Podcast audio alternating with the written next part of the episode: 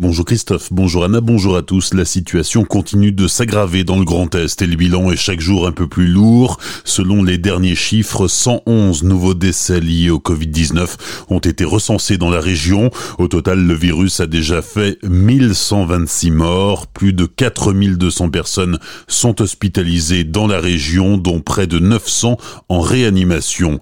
Et puis ce chiffre inquiétant révélé hier par l'Agence régionale de santé dans le Grand Est, deux EHPAD sur trois sont touchés par le coronavirus. 570 personnes âgées résidant dans ces structures sont mortes du virus depuis le début de l'épidémie. 314 décès en EHPAD ont été comptabilisés dans le Haut-Rhin, 71 dans le Bas-Rhin, soit environ 3 décès sur 4.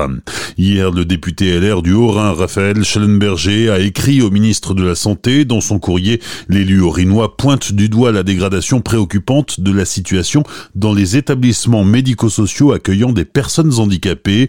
Neuf personnes sont déjà décédées dans ces structures depuis le début de la crise, dont cinq à l'Institut Saint-André de Cernay. En réaction, Raphaël Schellenberger demande un changement de stratégie et la généralisation des tests auprès des personnes handicapées et des personnels. Six patients orinois ont été transférés par avion à l'hôpital de Toulouse. Hier, ils étaient hospitalisés à Colmar et Mulhouse et sont accueillis dans les services de réanimation de plusieurs établissements de santé toulousains. Ce n'est qu'un premier transfert puisque l'Agence régionale de santé d'Occitanie a annoncé que 18 patients du Grand Est allaient être pris en charge. Les 12 autres voyageront aujourd'hui et demain.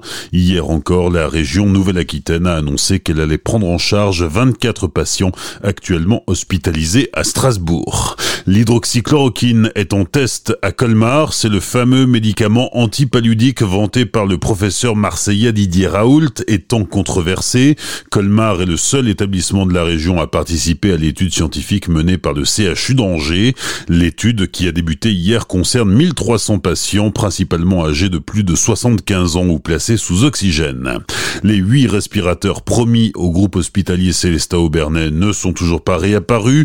Le maire de Célestat, Marcel Boer, et le député Anton Hert ont alerté les services de l'État. Marcel Boer. Nous avons été alertés par les médecins que L'hôpital de Célestat devait être doté de huit respirateurs pour le service réanimation qui a ouvert spécialement pour cette maladie.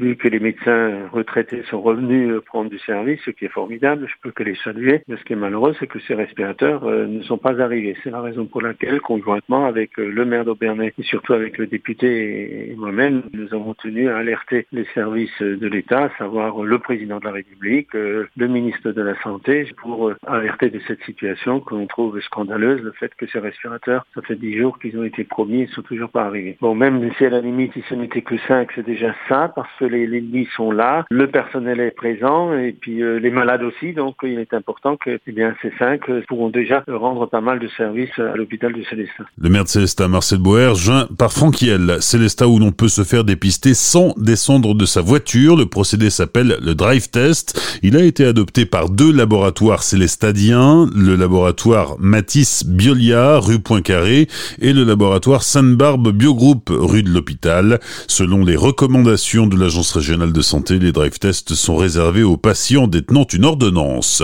Hier, l'association des maires du Bas-Rhin a décidé de ne pas accorder l'ouverture des commerces alimentaires le vendredi saint 10 avril, qui est un jour férié en Alsace. Le but de cette décision est de permettre aux commerçants et à leur personnel de se reposer. Bonne matinée et journée sur Azure FM, voici la météo.